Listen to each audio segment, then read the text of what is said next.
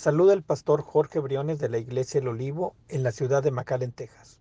Es un gusto poder llegar hasta ti con esta palabra que será de gran bendición para tu vida. Disfrútala.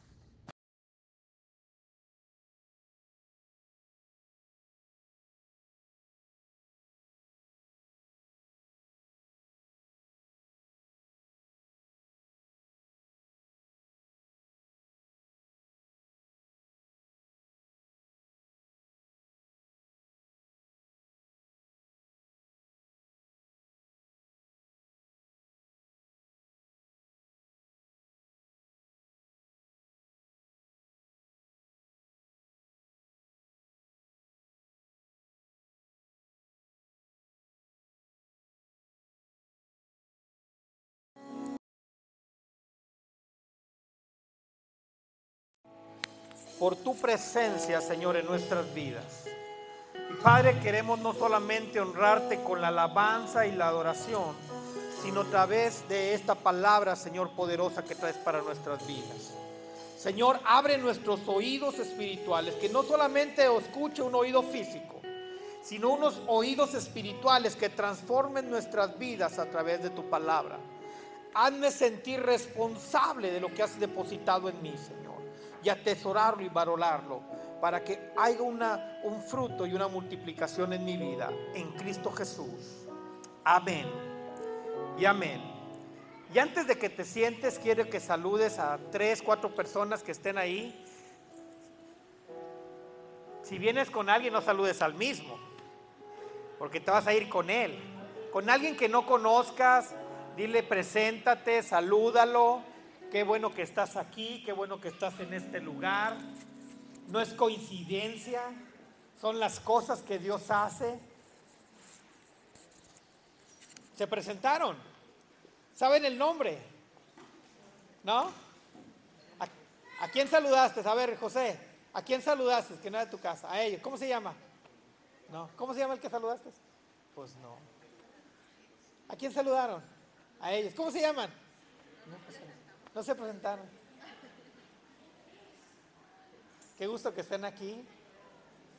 ¿Quién los invitó? Ah, sí es cierto, ya te había visto. Bienvenidos, qué gusto que estén en este lugar. ¿Su esposo? Qué gusto conocerle, el pastor Jorge Briones, para servirle. Adelante, tome su lugar. Y mira qué linda familia.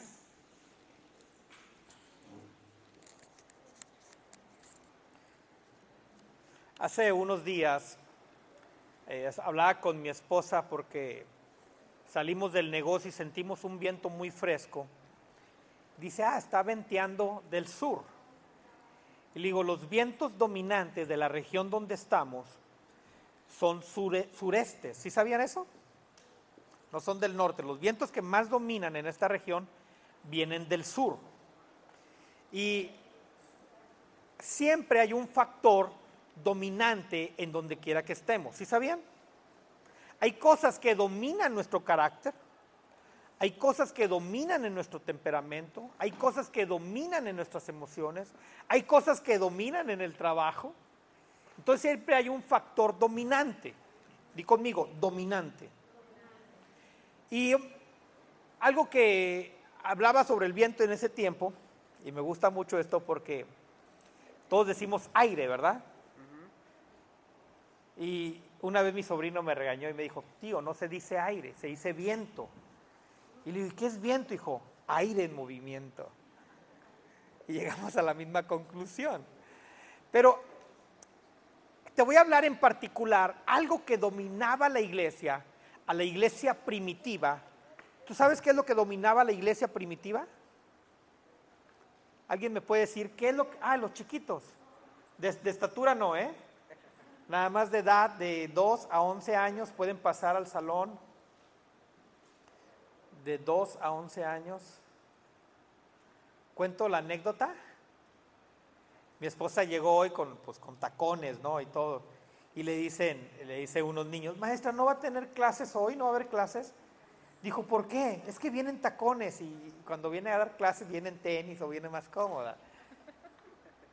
Y cuando me, llamó para comentarme eso, tocó mi corazón, porque los niños están observando y están esperando ese momento. Me imagino que así son los adultos el domingo, ¿verdad? Ah, va a haber servicio el domingo. Amén. y algo que dominaba la iglesia primitiva era la oración. Amén. Los primeros cristianos, que eran seguidores de Cristo, algo que los marcaba, que los dominaba, era la oración en, unidad. Amén. ¿Cuántos saben que aquí en la iglesia tenemos oración de lunes a viernes? Ahora, ¿cuántos se conectan de lunes a viernes?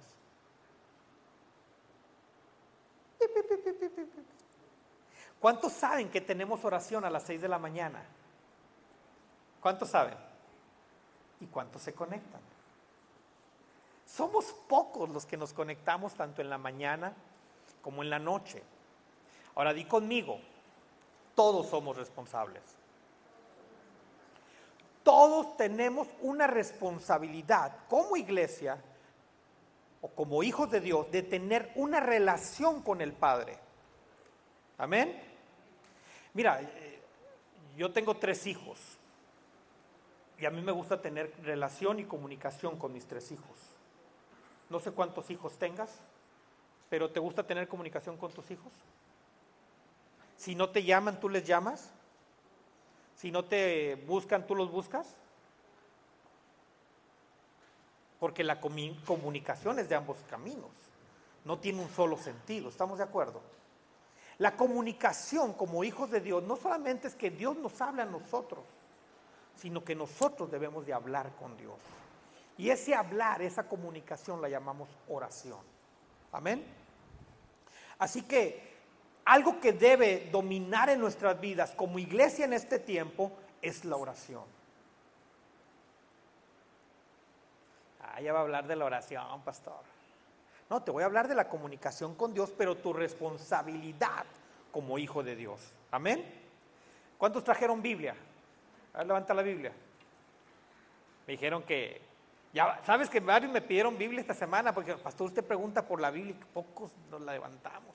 ¿Cuántos traen Biblia? Electrónica está bien, se vale en este tiempo, se vale. Pero aquí es como Dios te habla. ¿Sí o no? Eso. Mira qué lindo se ven los que levantaron Biblia. Si no tienes Biblia, aquí tenemos Biblias atrás y hay Biblias en inglés por si hablas inglés.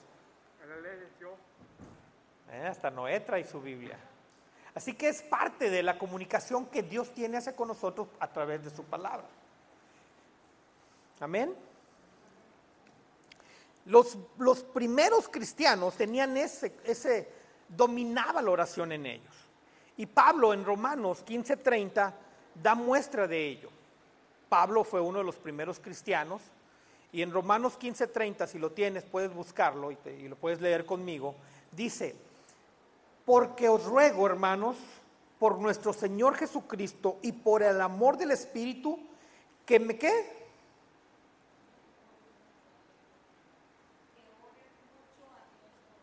Que ores mucho a Dios por mí. Ahora fíjate, no se lo dice a los amigos, ¿verdad? No se lo dice al vecino. ¿A quién se lo dice? A sus hermanos. La iglesia tiene que tener un sentido de responsabilidad de orar el uno por el otro. Amén. Fíjate, el único que no tuvo responsabilidad por su hermano fue un asesino en la Biblia. ¿Sabes quién es? Caín. Porque cuando Dios le pregunta a Caín por su hermano, Dios le, a Caín le dice a Dios, ¿acaso yo soy guarda de mi hermano? Y sí tenemos una responsabilidad de orar el uno por el otro. Pablo está rogando, por favor, oren por mí. Únanse a mi lucha. Romanos 15:30. Para los que anotan, anótenla ahí, guárdenla. Así que la iglesia tiene que tener un sentido, una responsabilidad de oración. Dile al de enseguida, tú dependes de mí. Díselo, díselo, tú dependes de mí. A lo mejor es fácil decirle al esposo a la esposa, tú dependes de mí. Pero todos dependemos uno de otro en la oración como iglesia. Amén. Pablo estaba necesitando de sus hermanos para que oraran por él. No estaban junto a él. Envía la carta y pide, oren por mí. Mandó un SOS, una emergencia, oren por mí. Y todos tenemos esa responsabilidad. ¿Cuántos están aquí? Mario, tienes responsabilidad de orar por mí. Pastor, pero casi no vengo. Tienes responsabilidad de orar por mí. Como yo tengo de responsabilidad de orar por ti. ¿Cuál es tu nombre? Reyes. Reyes. Reyes, ¿qué crees? Ya te di una tarea. Tienes responsabilidad de orar por mí. Pero yo voy a orar por ti. Eso es lo que tenemos que hacer como iglesia. Conectarnos en la oración. Mira, ahorita te dije, salúdense unos a otros. Vámonos, saludamos. Ay, qué chido que vienes. ¿Eh? Qué chido. Ah. Y te pregunto, ¿cómo se llama? Pues no sé. Eso te entendería si fuéramos una iglesia de cinco mil. Pero somos 100. Y no sabemos ni cómo nos llamamos. ¿Y qué somos? Yo sí sé cómo se llaman todos mis hermanos. Y si tengo medio hermanos, no sé cómo se llaman mis medios hermanos, pero yo, mis hermanos tengo hermanos y sé cómo se llaman. Entonces es una responsabilidad como nosotros, como hijos de Dios, conectarnos con los demás. A mí no se me olvidan las caras, los nombres sí se me olvidan, pero no se me va a olvidar el tuyo, porque voy a tener una, una responsabilidad de orar por ti. Yuhu. Así que a la otra que nos saludemos, preguntémonos cómo nos llamamos. A ver cómo se llama la hermana allá atrás. ¿Saben? Ya tiene cinco domingos viniendo. Tina. Tengo una responsabilidad de orar por ti. Y eso es lo que hacemos todos los días, orar los unos por los otros. Y es una responsabilidad de nosotros. A ver, ahora sí, del de enseguida. Tengo una responsabilidad por ti. Bueno, no le digas al de enseguida porque con el de enseguida, bien, dile al de enfrente y al de atrás. Tengo una responsabilidad de orar por ti. Todos necesitamos que oren unos por los otros. Cuando uno está en, está en problemas, ¿quieres que te ayuden?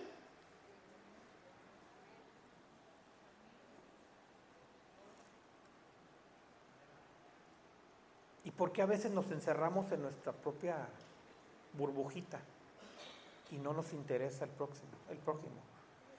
Nos interesa que se enfoquen en nosotros cuando estamos en problemas.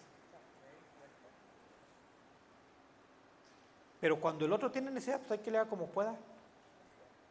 Marcos capítulo 2, hay una historia impresionante.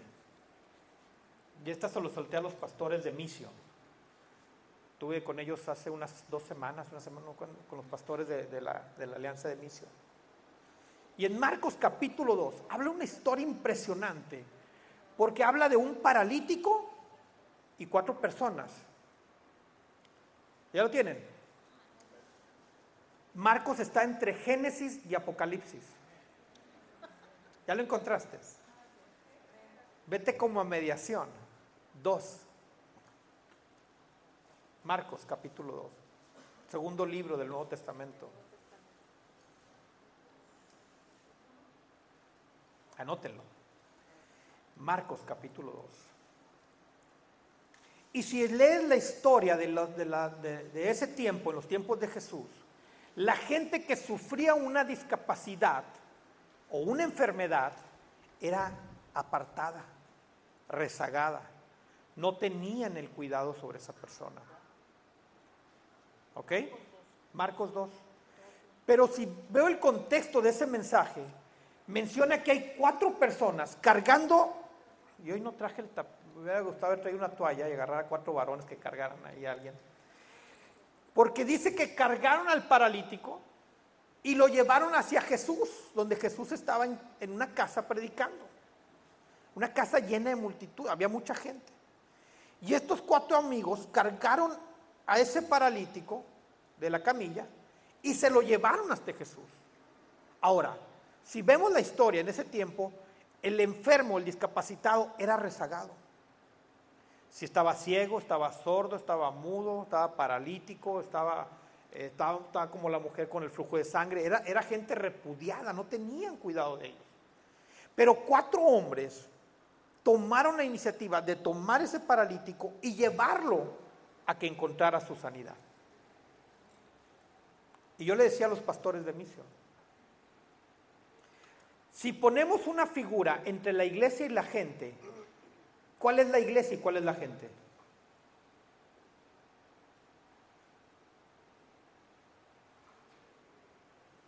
¿No? ¿Quién debería ser la iglesia y quién debería ser la gente? La iglesia deberían de ser esos cuatro amigos que cargan al necesitado para llevarlo hacia Jesús y que tenga un cambio en su vida. Pero la iglesia parece que se trepa arriba del, paralítico y quiere que lo carguen también. ¿Sí o no? Cuando nosotros nuestra función debemos de hacer cosas que transformen esta tierra. ¿Te platico algo de lo que hemos hecho en la oración? no está Leo. Pero Leo ora por la señora Juanita Moncada. Bueno, es una de las peticiones de oración. Le diagnosticaron cirrosis. Comprobado, cirrosis. Y nos pusimos a orar por ella. ¿Y saben qué? Le acaban de que no tiene cirrosis, está, está libre de cirrosis la semana pasada. Un milagro poderoso a través de una oración. Oramos por otro con cáncer. Frida ¿Y qué pasó? Está libre de cáncer. Libre de cáncer. ¿Quién lo hace? Dios. ¿Pero por qué? A través de una oración activa. La iglesia no puede estar en la camilla del paralítico. Ahora, el que nosotros como iglesia oremos es ayudar a esa persona necesitada o a esa situación y llevarla a Jesús. Hemos estado orando por la situación de la nación con respecto a la familia. Y una de las oraciones dentro de la columna de la familia, oramos por el aborto. Y esta semana la nación acaba de decretar que no aprueba el aborto a nivel nacional. Y lo puse ahí en el chat de la iglesia. Hemos ganado una batalla, pero faltan más. Porque ahora la nación le da ese lugar a cada estado a que decida. Y mandé la foto de cómo está la nación de Estados Unidos con respecto al aborto. Unos lo aprueban, otros no, unos es seguro, otros no. Tenemos que seguir orando. Entonces, nosotros somos responsables de esta nación. Amén. Pero yo también soy responsable de mi hermano y de mi hermana. Amén. Así que dirán enseguida, yo soy responsable de ti. Pablo estaba pidiendo en Romanos 15:30, oren por mí. Todos tenemos necesidades. ¿Quién tiene necesidad en esta casa, en esta iglesia? Todos tenemos situaciones difíciles. Acompáñame al libro de Hechos capítulo 4. Y ahí nos vamos a quedar en ese capítulo. Hechos capítulo 4.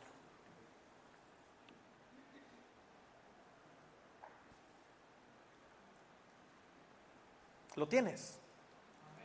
Versículo 12. 12.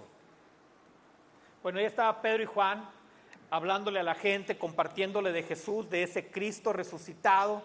Pero Pedro y Juan llegan ante un concilio para ser juzgados, para que se dice, versículo 12, en ningún otro hay salvación. Dios no ha dado ningún otro nombre bajo el cielo mediante el cual podamos ser salvos. Versículo 13. Los miembros del concilio quedaron asombrados cuando vieron el valor de Pedro y de Juan porque veían que eran hombres comunes sin ninguna preparación especial en las escrituras. También los identificaron como hombres que habían estado con Jesús. Amén. Si tú sabes la historia de Pedro y Juan, pues Pedro era pescador. Así que él no había estado con eh, desde niño en el, en el aprendiendo las escrituras. ¿Ok? Entonces por eso se quedaban maravillados de cómo él tenía tanto conocimiento, pero sobre todo se daban cuenta que habían convivido con Jesús. Esta, esta está buena, este versículo está bueno por del tema que te dije que júntate con gente positiva, ¿verdad? Porque se te pega con lo que te juntas. ¿Ya vieron? Te juntas con gente negativa y te va a ser negativo. Pero si te juntas con gente positiva, tu, tu comportamiento va a cambiar, tu vida va a cambiar. Había escuchado un hombre de esos este, motivacionales en el TikTok. No edifica el TikTok, pero ah, cómo te divierte.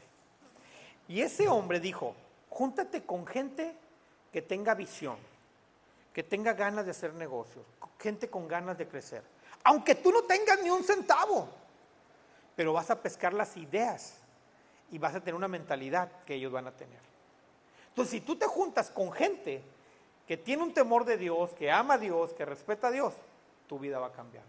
Pero si te juntas con uno que le entra la jarra, pues que va seguro vas a tener ese tipo de cosas. Amén. Así que júntate con gente que busque de Dios. Amén. Y dice que el concilio lo, metieron a Pedro y a Juan a la cárcel. Y Pedro y Juan duraron una noche en la cárcel. Ahí lo continúas leyendo en tu casa.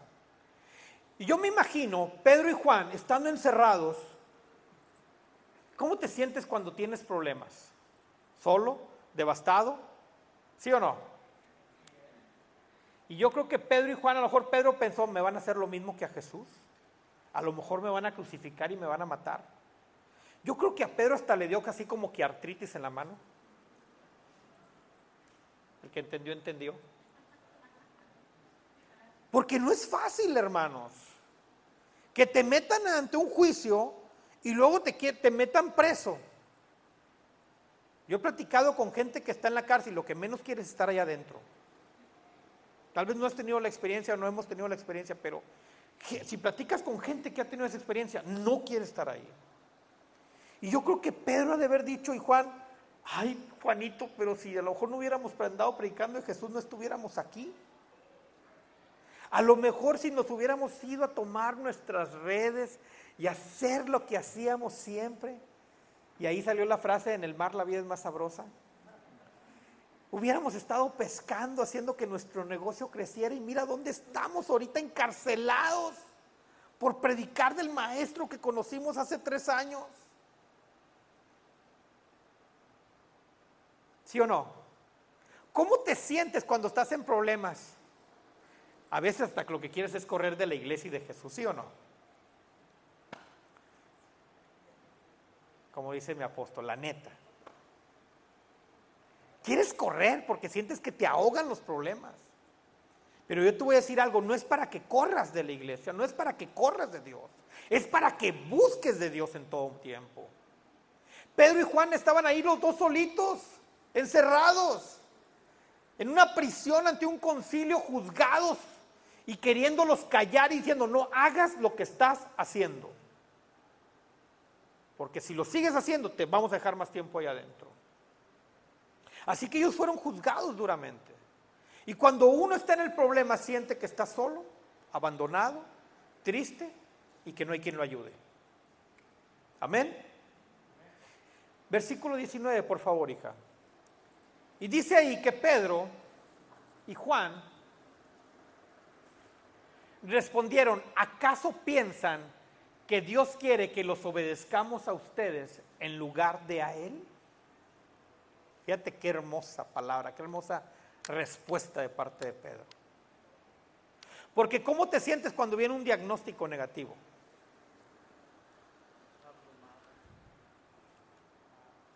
¿Cómo te sientes cuando vienen las malas noticias? Y aquí me gusta porque Pedro estaba en esa situación donde lo querían callar y Pedro dice, ¿acaso quieres que deje de hablar de, hablar de él? ¿Que te obedezca a ti? No. Versículo 20, mi amor. Nosotros no podemos dejar de hablar acerca de todo lo que hemos visto y oído. 21. Entonces el concilio los amenazó aún más, pero finalmente los dejaron ir porque no sabían cómo castigarlos sin desatar un disturbio. Pues todos, ¿qué? Di conmigo, unidad. Cuando la iglesia se une, cosas cambian. Te hablé de estos cuatro amigos. Había una situación difícil, pero cuando se unen y se ponen de acuerdo, las cosas cambian. Pedro y Juan fue soltado. 22. Por esa señal milagrosa, la sanidad de un hombre que había estado lisiado por más de 40 años, 23, tan pronto como quedaron libres, Pedro y Juan volvieron a donde estaban los demás creyentes. ¿Qué haces tú cuando Dios te saca de un problema?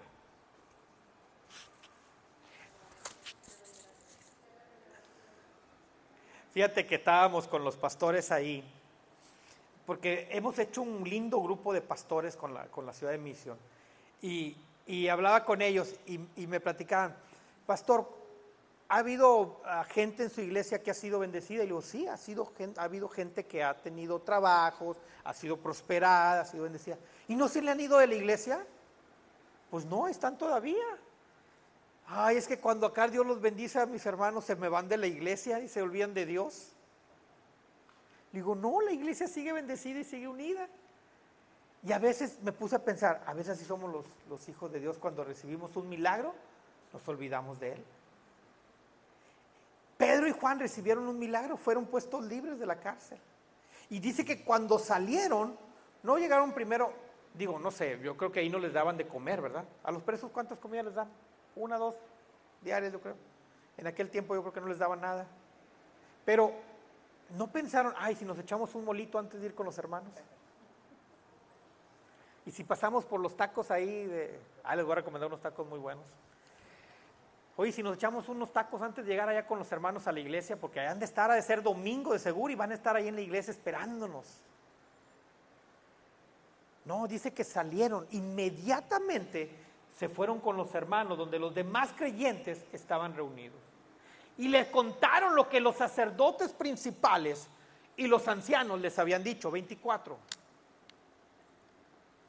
Cuando los creyentes oyeron las noticias, todos juntos alzaron sus voces en qué? En oración. Di conmigo, oración. Tiene que ser, oración tiene que ser lo que me domina. Mm. Si no te domina como la oración, quiere decir que no estás siendo un buen creyente en Dios. Te digo por qué. A Jesús lo, caracterizaba que todos los días iba a orar con el Padre.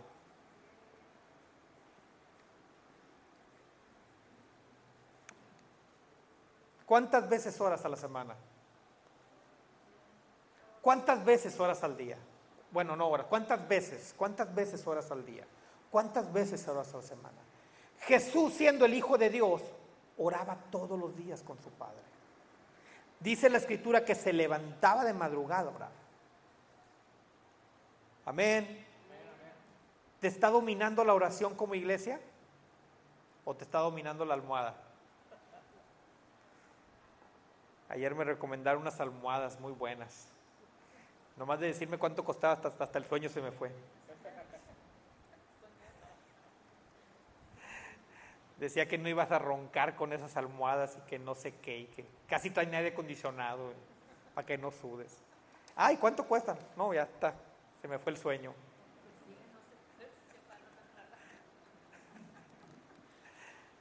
Así que la oración tiene que dominar en tu vida por sobre cualquier cosa. Amén. La iglesia no puede estar desalineada con el cielo. Es el tiempo que la iglesia se alinee con Dios.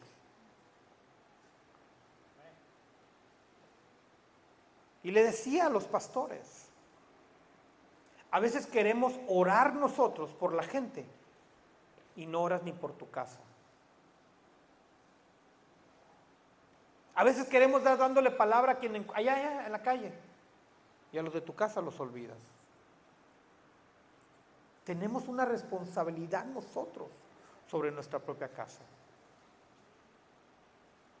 Y yo te digo algo, si tú estás aquí, es por una respuesta de oración.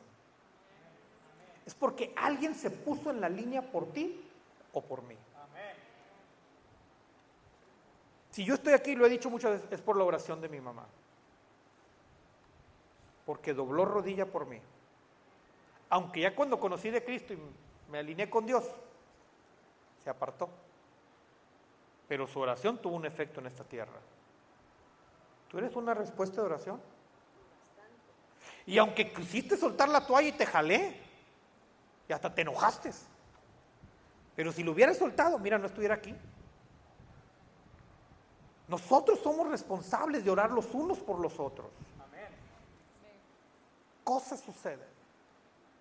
Y Dios muestra, porque cuando yo dije a Dios que ya no quería orar por él, dijo, así lo quieres ver y yo lo vi. Así que nosotros somos responsables de orar por ti o por mí. Yo te invito y te animo a que te conectes, a que clames y que pongas tu necesidad delante de Él. Ahora, el paralítico tenía una necesidad, ¿sí o no? ¿Tú has olido la cama de un paralítico? ¿Quién la ha olido? La cama ha sido un hombre un paralítico que tiene mucho tiempo. Huele agradable, hermano. Que dice, ay, déjame abrazar tu colchón. es más, dame un campito. ¿Verdad que no? Es difícil acercarte a una persona así porque el mismo cuerpo despide olores que no son agradables. Entonces, estos amigos, no importó la condición que él tuvo. Yo creo que tal vez uno de ellos sabe, ay, ¿para qué ando cargando bultos teniendo que mover la sala de mi casa que mi esposa quiere remodelar?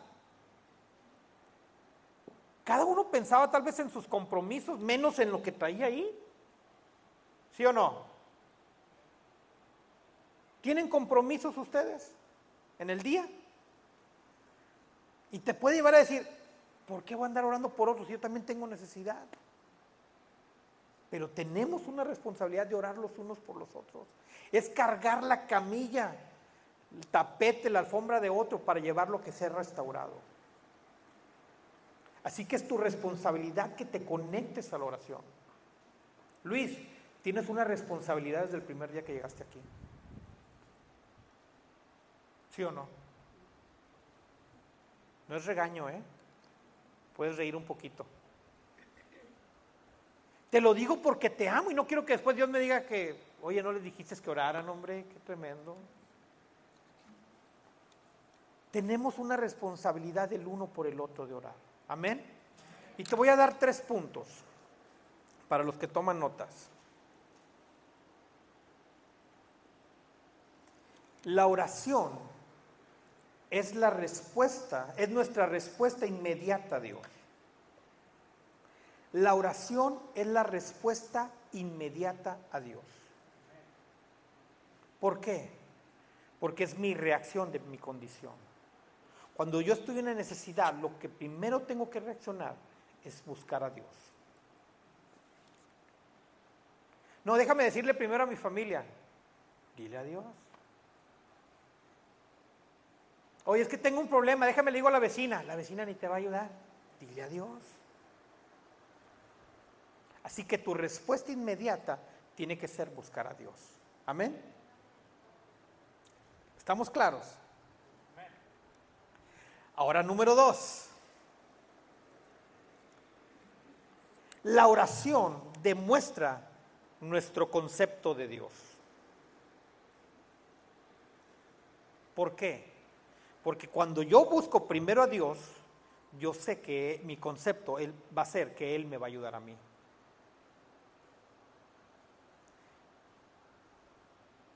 Dice la escritura, clama a mí. Entonces, si no tienes la respuesta, ¿es porque qué? Pero Dios conoce mi corazón, pero Él quiere que le clamemos a Él. Dios conoce mis pensamientos, pero clámale a Él. Dios conoce mi necesidad, Es más, dice la escritura, no tienen por qué qué. No tienen porque no piden. Y para colmo dice, y si piden, piden mal. Sopas, doble coscorrón. Entonces tenemos que tener, número uno, una dependencia de Dios en todo. Cuando tú empiezas a depender de Dios en tu oración, las cosas van a cambiar. Di conmigo, yo soy. Dilo como si hubieras comido frijoles en la mañana. Yo soy una respuesta de oración. Amén. Tú eres una respuesta de oración. Desde tu abuelo es una respuesta de oración. Predicador. En Poza Rica, ahora dijo. Dios lo usaba para milagros y sanidades. El abuelo de Josué. Y no dudo que hay tal unción.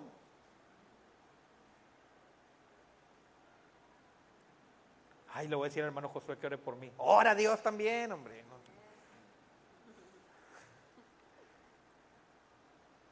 Amén.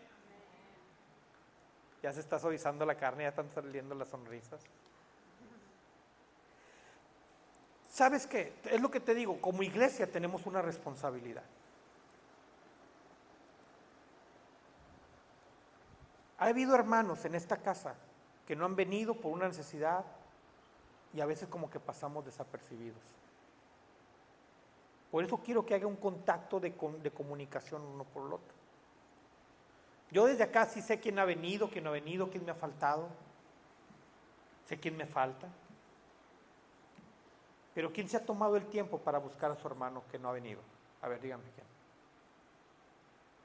Si llegas a faltar, ¿te gustaría que te buscaran? ¿Sí o no? Digo, a mí me gustaría que si yo falto, que alguien me hablara, pastor, ¿por qué no vino a la iglesia? ¿O qué van a hacer el día que no venga el pastor? Va a estar como el pastor que, bueno, el hombre que estaba en su casa un domingo y le dice la mamá, ya despiértate, ya es bien tarde.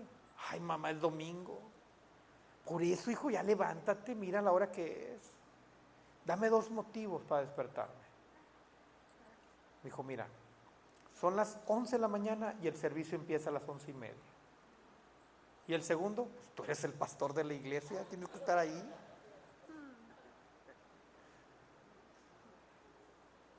tenemos que tener ese sentido de responsabilidad de amor por el prójimo. Esos cuatro amigos, yo te aseguro, tal vez no lo conocían ese paralítico porque era rezagado.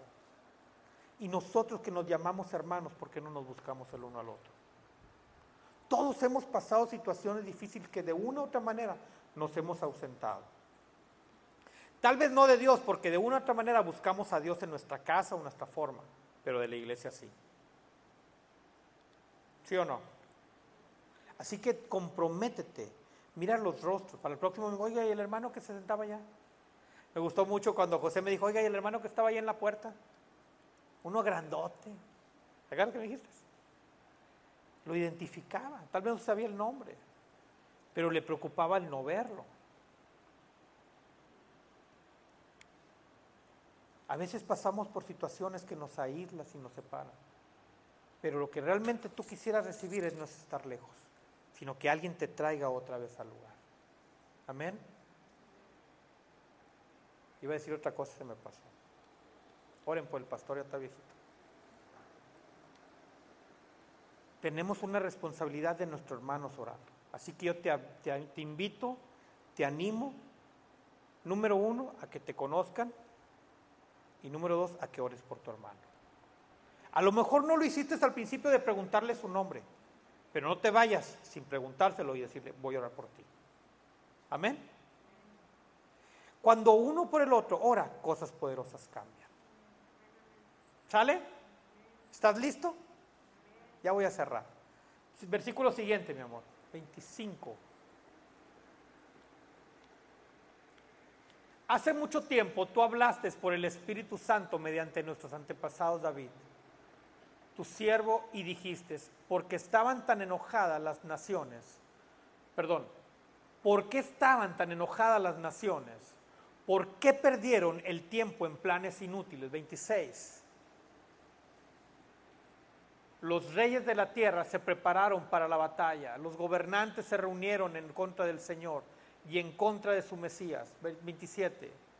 De hecho, eso ha ocurrido aquí en esta misma ciudad, pues Herodes Antipas, el gobernante, el gobernador Poncio Pilato, los gentiles y el pueblo de Israel estaban todos unidos en contra de Jesús, tu santo siervo a quien tú ungiste. 28.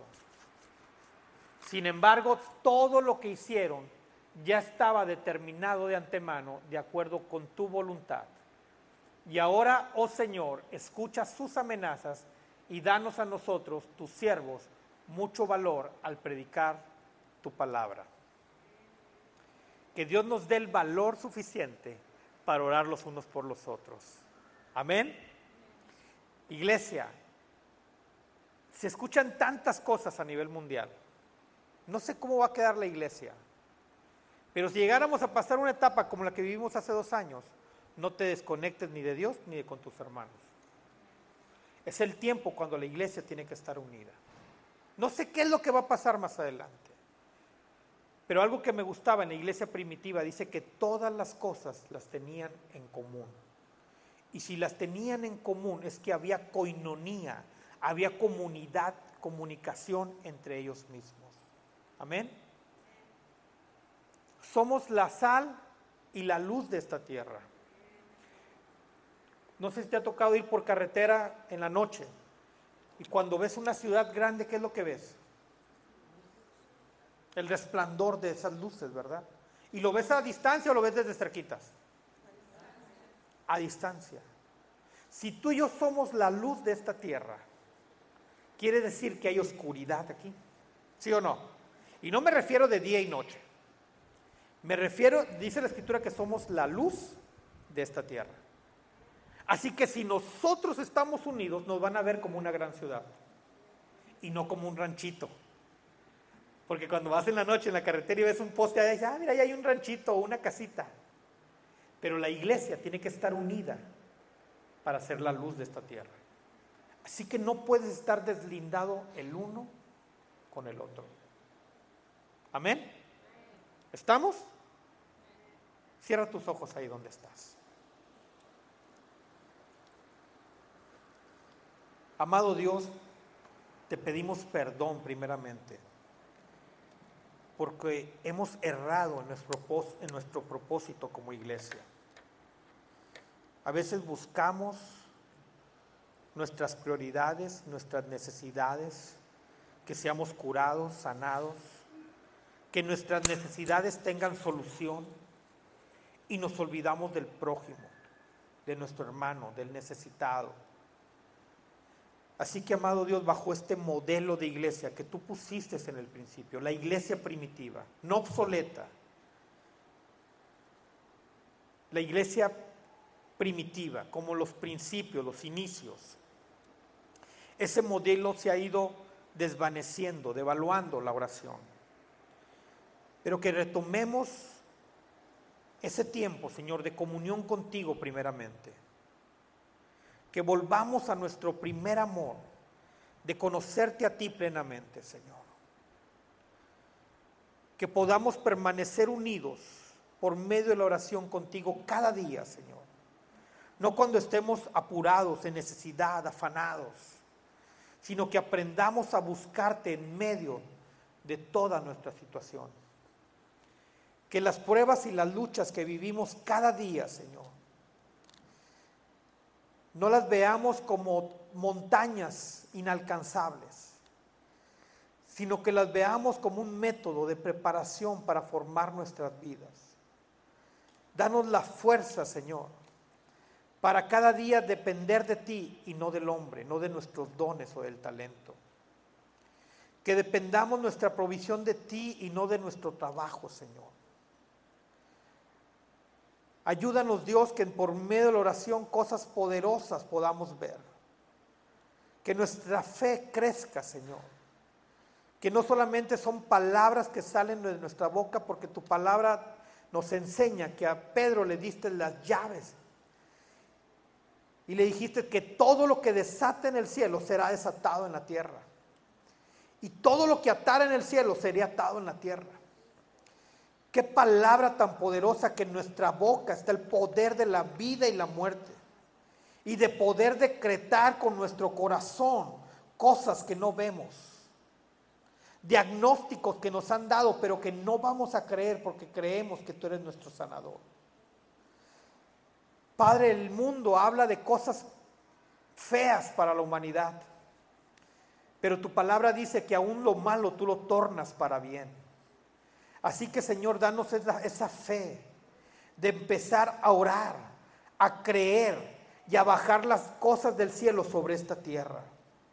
Danos la oportunidad que en medio de las situaciones no nos aislemos como Pedro y Juan, sino que corramos aún con nuestros hermanos para orar los unos por los otros.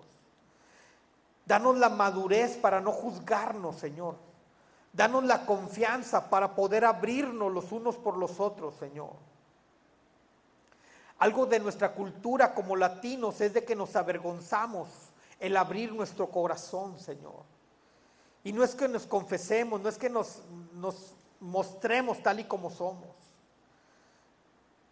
Es de que nosotros necesitamos a veces una palabra de aliento de parte de un hermano es de que necesitamos a veces una palabra de amor dada por ti a través de una persona que la suelte a nuestras vidas. Si aún nosotros como hijos necesitamos eso, Señor, ¿qué de la gente que no te conoce? Que está errando, confundida en su día a día. Ayúdanos Dios a ser hombres y mujeres como en los primeros tiempos del avivamiento tuyo, Señor hombres y mujeres que permanecían unidos, unánimes en la oración, teniendo las cosas en común, nadie viéndose más que otro, sino todos de la misma manera, manteniendo el vínculo de la unidad. Que el dolor de mi hermano me duela a mí, que pueda sentir la necesidad que él tiene él para ayudarle por lo menos en la oración que Él pueda sentir que yo levante sus manos cuando están caídas. Que mis hombros puedan servir para sostenerlo cuando Él se vaya a derrumbar. Ayúdanos, Señor, a sentir el dolor de nuestro hermano como el de nosotros, Señor. Para podernos ayudar unos a otros. A tener ese celo ferviente como iglesia, a clamar a ti cada día y yo sé que resolverás cada una de las situaciones que estará en nosotros, Señor. Sabemos que eres un Dios soberano. Sabemos que eres un Dios revelado a nosotros. Y sabemos que tienes todo el control bajo tus manos. Así que nosotros clamamos a ti sabiendo que tú responderás en nuestras vidas. Si algo que nos domina en el olivo sea el que oramos los unos por los otros y esa muestra de amor, que eso nos marcó a muchos cuando inició el olivo. Algo que la gente decía cuando llegaba a este lugar era el amor fraternal que se tenía el uno por el otro. Ayúdanos, Señor, a no ser indiferentes, sino a tener el cuidado el uno por el otro, como tú lo tienes por nosotros. En Cristo Jesús. Amén y amén.